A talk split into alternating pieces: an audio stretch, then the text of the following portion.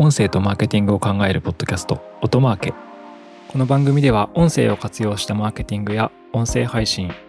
音声に近い領域の広告やアドテクコンテンツについてお話ししていきます。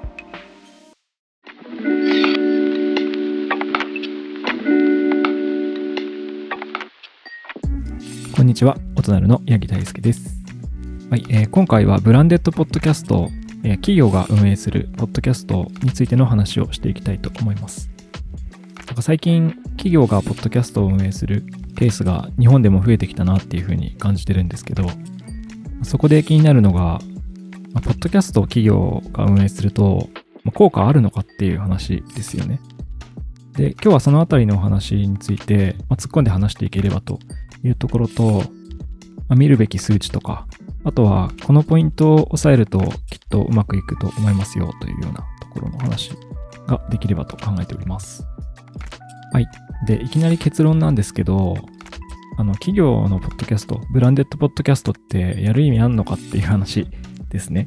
で、これは、まず結論として、まあ、あると断言できます。断言できますが、えーそうですね、なんか業種によったりとか、乗り越えないといけない壁があるなって思ってるところ。あと、結局どんなものを作るのか、どうやってやるのかが大事っていう話もあると思ってまして、で、このあたりを抑えないと結局意味ないですっていう。なので、本質的には価値は出せるんですけど、やり方次第だと、もうダメダメですっていう話。まあ多分そういうやり方してると、ああ、ポッドキャストダメだったね、おしまいってなっちゃうっていう話があると思うんで、それはなんか本質的ではないなと思うので、なんかこんな話をしてみようというふうに思いました。で、なんで私が、まあ、結論として効果があるというふうに思っているかという話をしますが、普通にですね、えー案件が決まります。あの、ポッドキャスト、例えばこのポッドキャストもそうなんですけど、このポッドキャスト聞いてくれた人からの受注があります。で、まあ、ちょっとこれ聞いていただいている方もいると思うんで、少し生々しい話になりますけど、初めて会った人がこの番組聞いてると、まあ、商談とかミーティングをさせていただいたときに、もう初対面じゃなくなってるんですよね。なんか元から知り合いだったような感じとか、あと、もう信頼関係が築かれてる状態っていうのが起きてるなと感じますし、実際にそれでですね、全くその、こちらがびっくりするぐらい、こう、なんでしょうね、スムーズに、ソリューションを買っていただいたりとか、すぐにこう我々の提案を導入していただいたりとかすることがあるという感じなので、私たちのこの、今、オトマーケというこの番組は、どちらかというと、まあ、B2B みたいな、私たちオトナルのビジネスが、あの、法人企業様向けの広告商品とかの、あの、サービスなので、というのはあるんですけど、私がそのポッドキャストを企業がやることの価値っていうのを感じている理由は、この番組自体が、えー実際にこう、売り上げに貢献しているからですという話があります。あとはもう一つはですね、これも後でお話ししますけど、こう反則的な目的と、もう一つは採用ですね。えーこの番組も機能を果たしてるんですが、あの、採用応募に来てくれる方たち、まあ実際に入社してくれたメンバーもいますけど、この番組きっかけで弊社オトナルを知ってくれたりとか、あとは、まあ、入社を決めてくれたりとかっていうことがあるので、まあ私は社長なので、こう、まあ経営者が喋っているのでっていうところもあると思うんですけど、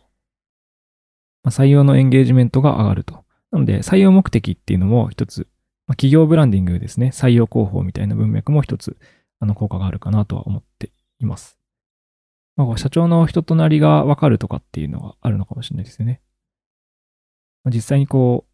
話をしてる、会話をしてる疑似体験みたいなのもあると思うんで。まあ、ということでですね、あの、私はこの音マーケという番組で、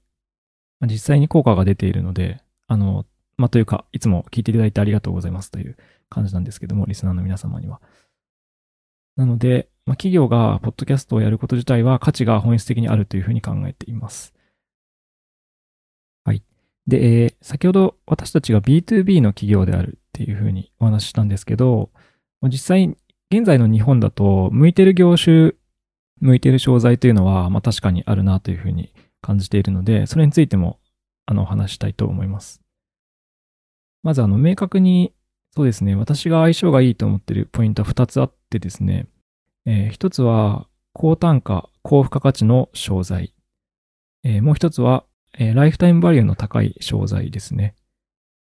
で、一つずつ説明していきます。まず、高単価、高付加価値の商材ですが、まあ、これは、まあ、具体的に言うと高級ブランドとか、あとは B2B の商材とかもそうですね。先ほど我々のこの音なる音マーケの商材もそうです。で、なぜかというと、そうですね、ポッドキャストの、まあ、性質の話と、まあ、日本市場の現状っていう2点があってですね、えー、まず、ポッドキャストの特徴ですね。音声コンテンツ特有のものだと思うんで、ポッドキャストに限定しないかもしれないんですけど、音声コンテンツってあの広さよりは深さみたいなところがあって、リーチしづらいメディアなんですよね。まあ、リーチしづらいというか、リーチが広がりにくいっていうべきですかね。で、リーチをもし最大化したいんだったら、まあ、Twitter とか TikTok みたいなバズりやすいメディアを使った方がいいと思います。オンドメディアというか、アーンドメディアっていうんですかね。あの、自社アカウント運用みたいなところで言うと。で、そうではなくて、まあ、音声メディアは、まあ、深さであるっていうふうに考えたときに、まずあの、高級ブランドとかわかりやすいと思うんですけど、まあ、一人のお客さんが課金する金額がでかいと。例えば、あの、時計、10万円の時計を何個も買うみたいな。ちなみに成功さんとかね、ポッドキャストやってましたけど、ああいう存在の場合は、1顧客あたりの単価が高いので、まあ、リーチが取れなくても、まあ、リーチが少なくてもですね、1人当たりの累計販売単価や、あとは頻度とかですね、購入頻度とか。例えば、10万円の時計が1年に1回買えば、5年間のライフタイムバリューって50万になるわけなんで、まあ、ブランドのファンになってもらって継続的に買ってもらう、かつ、えー、1回の購入金額がでかい方がいいというのが、まあ、あると。実際に海外とか見ても、あの、ディオールとか、あとフェラーリとか BMW みたいなブランドが、えー、ポッドキャストやってるのもこういう理由だというふうに考えます。高級車とかは相性がいいと思いますね。で、あとは B2B 商材も同様ですね。B2B の商材って基本的にまあ、一回買ってもらった後のライフタイムバリューって年間の売り上げが1000万とか普通になったりするんで、そう考えるとリーチできる人数が少なくても一撃決まればもう ROI が合うっていうことが全然起こせるので、ニッチなこう専門誌みたいな番組で言っても、まあ、販売累計額で全然割が合うと。ちなみに日本市場の課題っていうのをちょっと言いかけて言わなかったんですけど、日本市場は多分ですね、あの、ポッドキャストの利用率がまだ15%前後とかなんで、そう考えると多分リーチしないんですよ。リーチしないってことは、まあ、なんか消費財のナショナルクライアントが求めてるような、あの、万人にたくさん買ってもらうみたいなことが起こしづらいんですよね。なぜならリーチしないので。例えば、日清とかがやってるような、あもう彼らって明らかにツイッターでバズること狙ってひたすらリーチ増やしてカップヌードル売るみたいな感じのマーケティング施策が、まあ、結構定番だというふうに見てるんですけど、ああいう感じでも徹底的にリーチだっていうふうに考えたときに、まあ、ポッドキャストはそこがあんまり得意ではないなっていうふうに感じます。なので逆に、こう安くてたくさん買ってもらうものじゃなくて、高くて少数でもいいから、購入人数で言うと少なくても、まあ、売り上げが伸びると。まあ、だから横じゃなくて縦に深くなっていくっていう感じの構造の、えー、商材が相性がいいだろうなというのが一点。今の高単価高付加価値のものっていうふうに言ったんですけど、あともう一つは、あの、二つ目、先ほど二つ目と言ったのは、ライフタイムバリューの高い商材ですね。これは、まあ、売上単価で言うと縦には長くないんですけど、奥行きがあるっていう感じで、まあ、例えば、ライフタイムバリューの高い商材もちょっと被りますけど、B2B の商材。まあ、これもだからさっき言った通りですね、年間1000万画がそこで一回講座できたら5年続きますみたいな商材。あとは、えー、まあ、生活消費財もコスメとか、このブランドを愛して、まあ、日常使いするようなものだったら、結果的にあのライフタイムボリューは長くなるんで、他のブランドにリプレイスされないとかですね、愛着によって。とかだと、まあ、1回の単価が少なくても長く継続してもらったり離れなくなるっていう観点だと、まあ、相性がいいというふうに考えています。で、この高単価、高付加価値のものと、まあ、ライフタイムバリューの高い商材の、まあ、両方を兼ねているものだと、あの B2B とかも言ったんですけど、結構 D2C のブランド、D2C っていうのはダイレクトトゥカスタマーですね。えー、ネット限定のブランドの商材。日本で言うとどこでしょうね。ベースフードとか。最近、あの、彼らコンビニでも売ってますけど、とか、あとは土屋カバン製作所とか、あとは北欧暮らしの道具店とかですね。彼らは実際にポッドキャストやってますし、ネット限定で注文して、そのブランド指名で買うみたいな感じです。で、D2C のブランドっていうのは大体付加価値が高い商材なんですよね。こだわりがあるとか、こう、ブランドコンセプトが明確であるとか。その業種の中では割と高単価ですし、あとは、まあ、商材によると思いますけど、ライフタイムバリューが長いというふうに思ってます。なんか継続利用するっていうようなことがネットで会員になって固定期的に買うってことが起きやすいので、えー、ライフタイムバリューも長いかなというふうに思います。ということでまとめると、まあ、一つ目が高単価高付加価値のもの。で、二つ目がライフタイムバリューの高い商材は、ポッドキャスト運用と相性がいいというふうに考えます。で、えー、今、日本だとあんまり相性が良くないかなっていうふうに私が考えているのは、店頭ですぐに手に入って、まあ、ブランド指名じゃなくて、こう、どれでもいいやっていうふうな買い方をしてしまう商材ですね。ちょっと例がうまく出せないんですけど、あとは単価感とかも加味すると、いやもうこれ全然いい例じゃないんですけど、まあ、うまい棒とか、うまい棒、うまい棒、ポッドキャストあったら僕すごい聞きたいんですけど、うまい棒は多分 ROI は合わないですね。なぜなら、まあ、客単価も限界がありますよね。1年間でうまい棒をね、あの、10万円分食べる人いないと思うんで、っていうのもありますし、うまい棒とかであれば、まあ、ポッドキャストがこう縦に強い、深さに強いメディアだとするならば、横に広い施策の方がいいと思うんで、まあ、Twitter とか、やっぱ TikTok とかでバズらせに行ったりした方が、多分広告価値としては高いと思うので、まあ、ちょっと極端な例でしたけど、そういったものはあんま向かないかなという感じです。でちょっと余談なんですけど、今思い出した話があってですね、あの、私 Web ディレクション昔よくやっててですね、なんか EC サイトのコンテンツでよく言われているのが、高い商材とか、あと LTV の高い商材であればあるほど、そのコンテンツの量を増やすっていうか、じっくり読ませてから買わせる必要があるっていうことで、なんか多分、これ商談とかも一緒だと思うんですけど、例えば何でしょう、10円のもの買うのに人って、こう、迷わないんで、買うって言ったら、うん、買うって終わるんですけど、10万円のもの買うときって考えるじゃないですか。だから、ちゃんと説得しなきゃいけないっていう観点で言うと、Web のコンテンツも長い方がいいっていうのがあるんですね。EC サイトとかで高いものを売ろうとするときは、コンテンツ量を長くしてじっくり読ませて、魅力をもう伝えて伝えて伝えなきゃいけないみたいな感じ。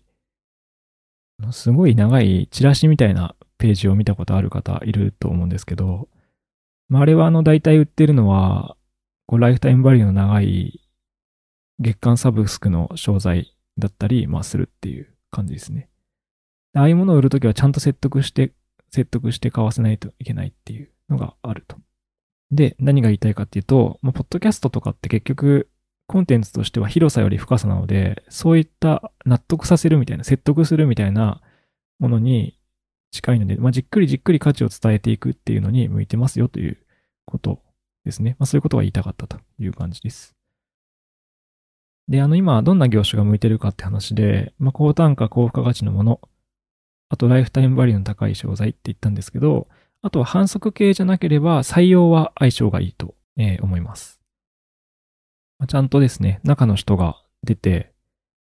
まあ、社長が出てもいいと思いますね。社長が自分の声で喋るとか、あとは現場でわざと若手の人とかに出てもらうとかで会社の雰囲気伝えるとか、そういうのはきっと効果があると思いますし、私もそこもすごく実感値があるとこなので、この相性はいいかなという感じですね。あとは今のポイントと若干ずれるんですけど、なんかコンテンツの相性ですごくいいなって思ってるのは、あの、音声コンテンツを、その商材をこう使いながら聞けるようなもの。こういう商材、ブランドは結構面白い体験になるんじゃないかなっていうふうに、ファンドを高めるんじゃないかなみたいなことを考えてます。で、具体的にはそれ何かっていうと、例えばナイキとかがポッドキャストを日本でもやってるんですけど、まあ、走る時に聞く、聞いてくださいっていうようなコンテンツ作ってるんですよね。でこれすごいいいですよね。なんかナイキの靴履いて、ランニングするときに、ナイキのコンテンツ聞くっていう状態になるんで、このながら聞きの状態をうまく活用すると、こう耳の没入感と商材使ってる体験みたいのが一緒に体験できるので、そのブランドすごい好きになるよなとか。あと先ほども少しお話しましたけど、自動車メーカーの BMW とかも、あの BMW っぽさとは何かみたいなテーマでポッドキャストやってるんですけど、これとかも車乗りながら聞けるんでいいですよね。その商材を利用している時間に体験できるものっていうのが、すごく、あの、コンテンツとしての相性はいいだろうなっていうふうに考えます。まあ、他にはどんなのがあるんでしょうね。なんか歩きながら健康系の話とか、あと、料理しながら、やっぱ食品メーカーさん、特に指名買いされるようなブランドの場合だと、そのキッチンでもしそれを聞いたら、すごくそのブランドに対する理解や、えー、認知が非常に強くなるんじゃないかなというふうに思います。はい。ということで、えー、前半戦は、そうですね、ブランデッドポッドキャストに意味があるのか効果があるのかって話と、あと、ま、業種かつその特徴、どんなものが向いているかって話をしました。で、後半はですね、ブランデッドポッドキャスト、企業がポッドキャストをやるときに、見るべき指標、見るべき数値の話と、あとはリスナーを増やすための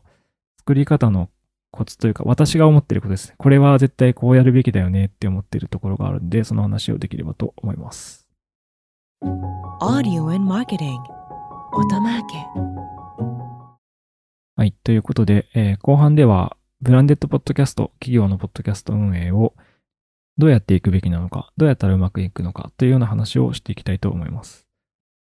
まず見るべき数値ですね。KPI の数値の話をします。3つの数値があるかなというふうに考えていまして、まず1つ目は、平均再生率ですね。これはあの、1つのエピソードをどれぐらいユーザーが聞いてくれたのかという。例えば30分のエピソードだったら何分まで、どこまで聞いてくれたのかというのを測るための指標です。具体的には Apple Podcast とか、あと Google Podcast とかの管理画面から見ることができます。Spotify の場合は、パーセンテージっていう形だと数字が出てないんですけど、再生開始数、スタートって書いてあるような数字ですね。あと、再生数で割ると算出できるかなというふうに思います。まず一つ目。後でちょっと詳しくは説明します。あと二つ目は、フォロワー数です。まあ、購読者数ですね。あの、雑誌とかメディアでいうとこの。あと三つ目が、えー、レビューの質ですね。でもう一回言うと、平均再生率と、えー、フォロワーの数、累計の数ですね。現状の今フォロワー何人積み上がってるのかっていう話と、あとレビューの質。これが見るべき間接的な指標かなというふうに考えています。で、えー、この前提として、ちょっと詳しく話す前に前提なんですけど、大体あの、ポッドキャスト施策を始めた企業さんがハマりがちな罠として、罠じゃないですね。落とし穴っていうんですかね。あの、すぐにですね、再生数を求めると。で、あの、私、もともと Web のメディアをやってた人間なんですよね。Web のコンテンツやった人間なんですけど、再生数なんかすぐ伸びないんですよ。あの、コンテンツっていうのは。コンテンツやっぱじっくりやっていかないといけないっていうことがありまして、なので再生数を増やすにはどういうふうにロジック組むんでしょうかと。で、再生数増やすには、ま、理由があるんですよね。それが、まあ、フォロワーの数だったりとか、あとコンテンツがいいと思ってくれてる人の率みたいな話になってくるわけです。なぜなら、再生数の数、ダウンロード数の数というのは、えー、購読者数かける購読者の再生率足す新規リスナーという方程式になるからです。前半にも言いましたけど、なんか SNS と違って、こう音声コンテンツってバズりにくいので、こう瞬間風速みたいのがドカって上がらないんですよね。その代わり、じっくり増やしていくと非常にこう深さのある施策になるっていう観点があるので、えー、まず前提としては、じっくりやれっていうことが僕の中ではありますね。なんかもうキャンペーンとかで単発で使うのとかやめた方がいいと思います。あただその番組を作って、例えば半年に1回とか1年に1回とか更新するならまあいいと思いますけど、1回使い捨てでやっても、あんまり、だったらそれは何でしょうね。もっとリーチしてバズるメディアでやった方が良くないですかっていう話なので、前提としてはじっくりメディアを育てていくっていう観点が必要かと思います。ちなみに不思議ですよね。なんか、まあ、バズりにくいと言いつつ、別の話で言うと SNS アカウントって、なんでしょうね、こう、3ヶ月だけ運用しますっていう会社さんっていないじゃないですか。例えば、Twitter アカウントとか Facebook アカウント作った時って、もうなんなら3年とか以上の運用覚悟でやりますよね。なんかあの、3ヶ月で辞めるつもりで始めるっていうことってないと思うんで、それと同じですね、音声コンテンツは。じっくりやっぱ長く育てていくものなので、フォローをつけて。でも結構その観点が抜けてると、目先の再生数を求めてしまうっていう観点ですね。ちょっと話を戻すと、なんでさっきの指標が大事かという話ですね。平均再生率、フォロワーの数、レビューの質。ちょっとこれ順番が良くなかったんですけど、あの読み上げる。一つ目と三つ目の平均再生率とレビューの質というのは、コンテンツの良し悪しを測るバロメーターになります。平均再生率が低いコンテンツというのは、多分最初ですぐに離脱されてたりとか、半分でもやめられてるっていうことで、このコンテンツは改善すべきっていうような、もしくはまあ長すぎるとかですね、仮説が立ちますし、あとはレビューですね。まあ普通に口コミのレビューで、ネガなのかポジなのかっていう定性的な部分で、どこを評価してくれてるかをちゃんと測るべきっていうのが、えまず質の担保の話。つまり、平均再生率とレビューの質を見てると、そのコンテンツに価値があるかどうかを測ることができるということです。あとはもう一つはフォロワーですね。ちょっとさっきは3つのうちの2番目で読み上げてしまったんですけど、フォロワー数は、これはどうやって見るかっていうと、まあ、Spotify とか Apple Podcast とかの管理画面から、え、見れるフォロワー数を足し上げて管理するのがいいと思います。これは先ほどの、えー、コンテンツが価値があるかを測ることができるからっていうようなこう単発のものを、まあ、ずっと聞きたいと思わせられているかどうかっていうような指標になります。あと再生数に直結する数値でもありますね。フォロワー数が100人の番組とフォロワー数が5000人の番組ってどっちが価値あるんでしたっけって、どっちがマーケティングとして活用できるんでしたっけっていう観点がもちろんあるので、で、そこがその単発の再生数よりはフォロワー数がちゃんと増えてるかっていうのを私は見るべきだというふうに考えます。ちなみに Apple Podcast のランキング遷移なんかは結構このフォロワーの増減が影響しているというふうに言われているので、まあそういう意味でも非常にこうフォロワーが増やせているのかどうかっていうのを私はですね、月次管理ちなみにしてますね。月間で確認して何が、で、やっぱ落ちる時もあったり増えたりする時もあるんで、そこの効果検証をするのがいいと思います。という形で、私はもうその再生数以外に見るべきポイントは、平均再生率、フォロワーの数、レビューの質というふうに考えてますよと。でそれで、えー、コンテンツの改善ができるので、それで運用していくのと、フォロワーを、そうですね、1年、2年とかじっくり積み上げていくと、その中で、受注の単価の大きなお客さんや、まあ、ライフタイムバリューの高いお客さんを見つけることができると思います。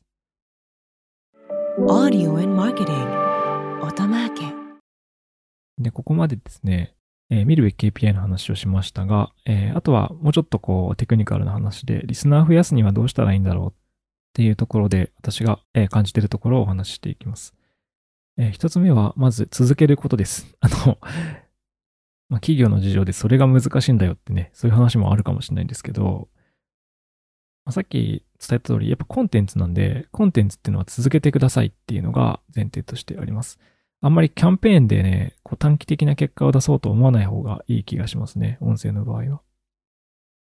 先ほども言いましたけど、不定期でもいいんで、やっぱ番組は残しておいて、こう続けていくっていうのが、ちゃんとファンを育てていく、深さのあるお客さんを育てていくっていうようなところに重要だというふうに考えます。あと、それにも関連するところなんですけど、これ私は実験したんですが、多分一定周期でちゃんと公開した方がいいっていうのとか思いますね。これ続けるっていうのと関連してるんですけど、まあ、公開曜日とか公開タイミングとかを固定して、リスナーの習慣にちゃんと入り込むようにした方がいいっていうのは思ってることですね。なんかラジオ、放送の方のラジオは週刊のメディアって言ったりしますけど、まあ、公開日、ポッドキャストの配信者さんでもね、あの、この番組も今月曜日っていうふうに決めてますけど、何曜日って決めてる番組と、まあ、不定期っていう番組があって、で、決めてる番組は、ある意味こう、リスナーさんとの約束をしてるわけですよね。何曜日に出すみたいな。で、感じがあると、リスナーさん的にはそれを待ってくれたりとかするっていうことがあると思うんで、でこれ私ちょっと実験したんですけど、おそらく公開曜日を固定したり、え、公開タイミングを固定した方が、やっぱ信頼関係が築けるので、再生数が伸びると思われます。まあ、あの、公開曜日を固定しなくても、ハイパー影響力のある、あの、ポッドキャスト配信者さんたちはいるので、まあ、そうとも限らないっていうのはもちろんあるかもしれないですが、はい、継続して関係性のためには、えー、タイミングが大事っていう話があります。はい。で、あと、小さなとこで言うと、結構リスナーさんとワントゥーワンの関係性になってるっていう中で、ちゃんとこう、音で伝えてるんですけど、僕は結構フルネームでパーソナリティの人が名乗るみたいなのって結構大事かなと思っていて、名字だけとか、あと、まあ、ニックネームはいいかもしれないですね。なんか音で覚えられる名前であるのが重要っていうふうに考えますね。人間の名前ってあの名字と名前でユニークになるっていう、あの、すごい変な名前の人はいいと思うんですよね。あの、忘れないような名前。私、八木大輔ですけど、八木です、八木ですって言っててもやっぱ私のことって覚えてもらえないと思うんですけど、八木大輔ですって言ってるから、私を、私としてユニークにこう捉えてくれるっていうのがあると思います。で、結局音声コンテンツも喋ってるのは人間である以上は人間対人間っていう会話に限りなく近い性質のものだとすると、あの、私は何者なんですってことが、ちゃんとこう、なんですかね、ユーザーの頭にちゃんと刻まれている状態。あの、どっかの八木さんじゃなくて、音なるの八木大輔さん。これですね。これが、まあ、結構重要かなっていうふうに思います。今3つ言いましたね。続ける。一定周期で公開する。あとフルネームで名乗れ。はい。あと 3, 3つぐらい言いますね。え4つ目ですね。これは結構浅いテクニックなんですけど、何分ぐらいがいいのかって話で、まあ、20分から30分ぐらいなんじゃないかというふうに言われていたりするようです。これは私も20分から30分だろうなと思ってましたし、感覚として。あと、フォーブスとか海外であのこのポッドキャストのコツみたいなコンテンツとか出しているものとかを見ても、まあ、そういう感じかなと思うんで、多分生活時間の隙間に入りやすい秒数なのかなというふうに思ったりしました。1時間だと、なんでしょうね、途中でやめたりとかしないと、生活の隙間時間に入れきれなかったりするのかなという感じです。はい、今4つ目として、えー、分数の話をしましたね。あとは5つ目は、えっ、ー、と、音質ですかね。最低限の音質で、えー、まあ、企業がやるんで、クオリティは最低限担保してやられると思うんですけど、継続的に聞かれるためには心地よく聞けるっていうのが重要だと思うんで、あの、あんまり、こう、音声コンテンツ慣れてない方だと、音の違いってそんな気にならないかもしれないんですけどね。複数聞いてる人たちとかだと結構耳が超えてるんで、ここは気をつける必要があるのかなと思います。と言いつつ、この音負けも、序盤結構ノリで始めたので、あの、音質悪い回が結構ありますというところで、あの、その辺は大目に見てねという話だったりします。っていうのと、まあ、一個前に話した、四つ目として話した、え秒数の話が、えー、30分超えてしまいそうだぞと。全然この回超えますね。ちょっと話したいこといろいろあったんで、これも、あの、すいません、大目に見てくださいっていう感じなんですけど。あ、で、音質はちなみにですね、なんか音声アプリのボイシーとかで配信してるメディア企業とか、企業のアカウントとかで音質があまり良くないっていうケースはあると思うんですけど、あんまりあれやんない方がいいんじゃないかなっていうふうに思いますね。なんかボイシーとかでもちゃんと音質気にした方がいいのではというところは思います。なんかガタガタのバナーとかに例えると、すんごい荒い画質のバナー出していいんですか企業がっていう話。まあ、そこはちゃんとした解像度で作りますよねっていう話だと思うんで、そこは最低限、えー、マイク、SM58 とか買ってですね。あとはオーディオインターフェース。これも1、2万で買えますから、あの、サウンドハウスに行ってですね、あの機材を揃えていただければと思います。まあ、3万か4万ぐらいで全部揃えますという感じですね。やっぱコンテンツなんでね、あの、長く残ってしまいますから、数年後も。そういったもののクオリティはちゃんと最低限の部分はやるべきかなというふうに思います。はい。で、最後ですね。これ6個目になるんですかね。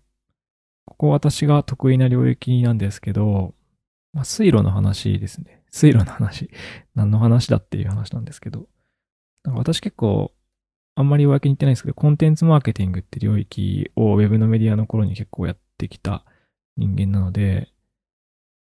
ポッドキャストのリスナーを増やすのにどう水路を引くかっていうことが重要という感じですね。で、先ほどからも言ってるんですけど、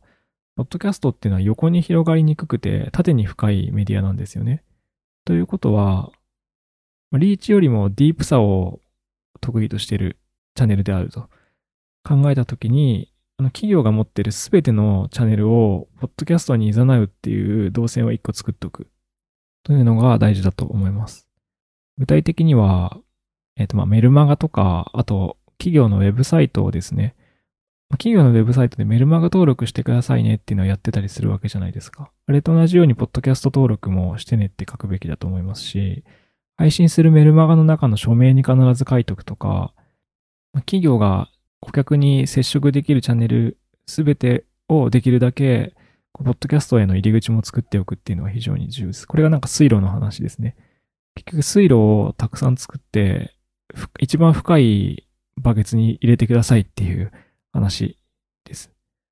なぜなら、あの、横に広げていくのは苦手なメディアなので、横に広げるのが得意なチャンネルから、縦に深いバケツに入れていけば、そこからライフタイムバリューの長い顧客だったり、購入単価の高い顧客を育てることができるからですね。はい。ということで、今のが6つ目なんですけど、ちょっとバラバラと話したんで、どれが1でどれが2か分かりづらかったかもしれないのですが、えブランデッドポッドキャストのリスナーを増やすための tips というか、私が思っている抑えるべきポイントというのをお話ししました。なんかなかなか国内でブランデッドポッドキャストが効果があるってことに確信を持って話せてる人とかがいないような気がするので、なんか制作会社さんとかだとやっぱ作るのが目的にはなると思いますね。なんかそういう観点で言うと私は効果があるという確信を持っているんですよね。やる、やり方によります。で、やめた方がいい商材の場合は、やんない方がいいですよっていう かもしれないですけど、あとは間違った方法でやってほしくないなっていうのもあるので、まあ、それでダメじゃんってなっちゃうのはもったいないですよね。なので、まあそんな話をしました。なんかいろいろお話ししたんですけど、まあなんか一つでも参考になることがあれば幸いです。はい。あと、オトナルでも、ブランデッドポッドキャストのサポート、まあ、コンサルを頼まれたりすることもありますし、えー、ポッドキャストの制作を頼まれたりすることもあるんですけど、あと、まあ、テクノロジー周りですね。あの、効果計測だったりとか、えー、配信システムの、ま、テクノロジー提供、運用とかですね。こんな感じでいろいろとご相談いただくことが多いので、何かあればまた、えー、お声掛けいただければと思います。はい。ということで、今回は、えー、ブランデッドポッドキャスト、企業のポッドキャストの、え、効果とは、効果を上げるにはっていうような話をしました。結構今後あの成功事例が増えそうな気もするので、日本国内で私たちが関わっている、え、お客様のものもそうですし、えー、他の企業さんが運営しているようなものとかもそうですね。なので、そういったものがまたあればご紹介していければと思います。ということで、今回は以上です。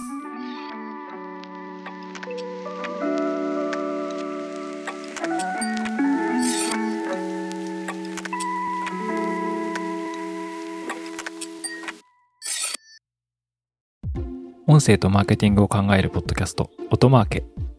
Apple Podcast や Spotify など、ポッドキャストのプラットフォームのフォローボタンを押して、ぜひ購読をしてみてください。定期的に有益な情報をお伝えできると思います。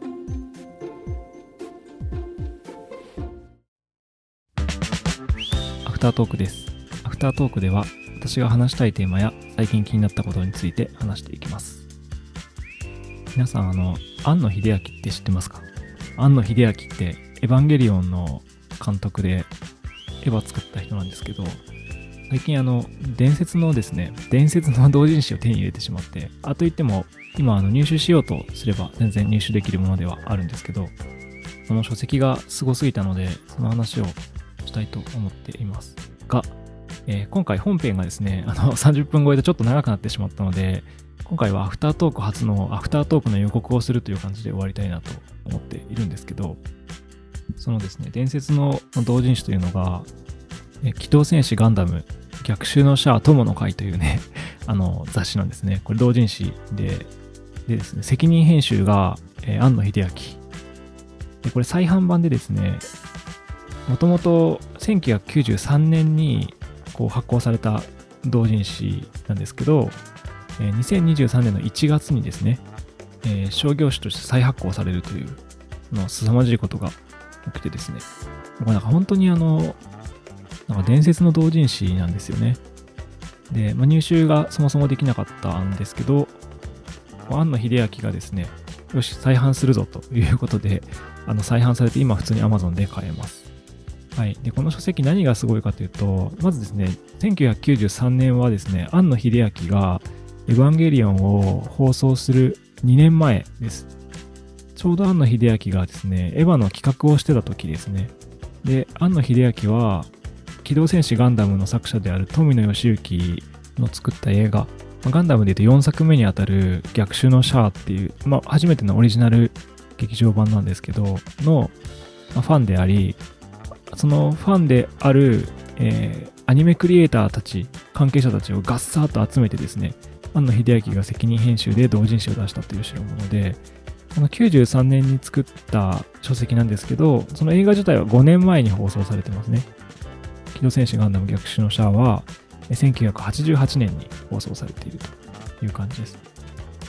でですね、あの、このアフタートークはもうやめます。もうやめます。えっ、ー、と、なぜかというと、多分この勢いで話してると30分を超えてしまうので、もうやめますが、何がすごいかっていうとこだけ、えー、伝えて、えー、そのうちアフタートークがたくさん喋れるときに話します。はい。で、何がすごいかというとですね、これすごいんですよ。これ、庵野秀明が、何人ですかね、30人ぐらいの人にインタビューをして、逆襲のシャアの好きなですね、クリエイターにインタビューしてるんですけど、もうそうそうたる面々ですよ。はい。えー、まあ、押井守、広角機動隊とか、イノセンスとかで有名ですね。あと、鈴木敏夫。この人は、あの、ジブリのプロデューサーですね。アニメージュの元編集長です。あとは、三木本春彦さん。この人は、マクロスのキャラデザとかやってた人ですね。あと、結城正美。この人はパトレイバーの作者ですね。と山賀博之さん。この人はガイナックスの社長ですね。エヴァンゲリオン作ってた会社の社長。まあ今5人ぐらい読み上げたと思うんですけど、これの勢いで今やすごい実力を持ったクリエイターたちがまだ若かった頃にですね、あの逆襲のシャアのファンブックにこうコメントを寄せていたり、まあ、庵野秀明と対談してたりするっていうような書籍で、すごいですよね、これ。まあ今のが1点目。とにかくそうそうたる面々がすごいっていうのと、あと先ほどその押井守監督とかが出てるっていう風に言ったんですけど、このこの書籍、このインタビューの中で押井守をディスってたりするんですよね、他の人が。なんでもうなんかクリエイター同士のクリエイティビティがほとばしる感じとかがすごいっていうのがまあ1点目。で、あと2つ話します。2つ目は最後にですね、ガンダムの作者の富野義行と庵野秀明の対談があるんですけど、えー、富野義行の変態ぶりが垣間見れるっていうのがまあ、ちょっと変人ぶりっていうか、可愛いものぶりっていうか、すごい僕は大好きなんですけども、が垣間見れるんですね。なんかインタビューの中で、こう女性器の名前を連呼しまくるみたいなそれは何のちょ、ちょっと変な卑猥な会話をしてるわけじゃなく、こう作品論のために、それを想像できないキャラクターデザインとか、こう演出をするんじゃないよっていうようなことを言ってるんで、何を言ってるんだこの人はってね、普通の人は思うんですけど、まあそれぐらいこう作品作りに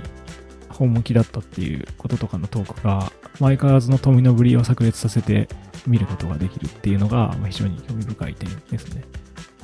あと3点目、これはもう終わりにしますけど、庵野秀明、ファンが読むべきです、これは。これすごい書籍ですね。庵野秀明がですね、あの、エヴァンゲリオン作る2年前なんですけど、庵野秀明はこの時にこのインタビューの節々で、エヴァンゲリオンの構想を話してるんですよね。なんか、ガンダムを超えようとしてるっていうことを節々で言ってるんですけど、その2年後に実現してしまう、ある意味では実現してしまうっていうところの、そのまだエヴァンゲリオンを出す前だった庵野秀明っていうものに、こう出会えるみたいなところで言うと、この機動戦士ガンダム逆襲の者友の会という同人誌は凄まじいぞというところで私は思った次第です。はい。ということで、もう終わります。えー、普通に書籍は Amazon で買えるので、興味がある方は買ってみてくださいっていうのと、えー、話せる時にもとめちゃめちゃ長い尺で喋ります。ちなみにまだ宮崎駿が売れる前のタイミング、あの売れ始めたぐらいのタイミングだって、宮崎駿さんのこともすごい出てきますっていう感じで、ジブリファンも必見です。いや、ダメだ。そろそろやめます。ということで、今回のアフタートークは以上です。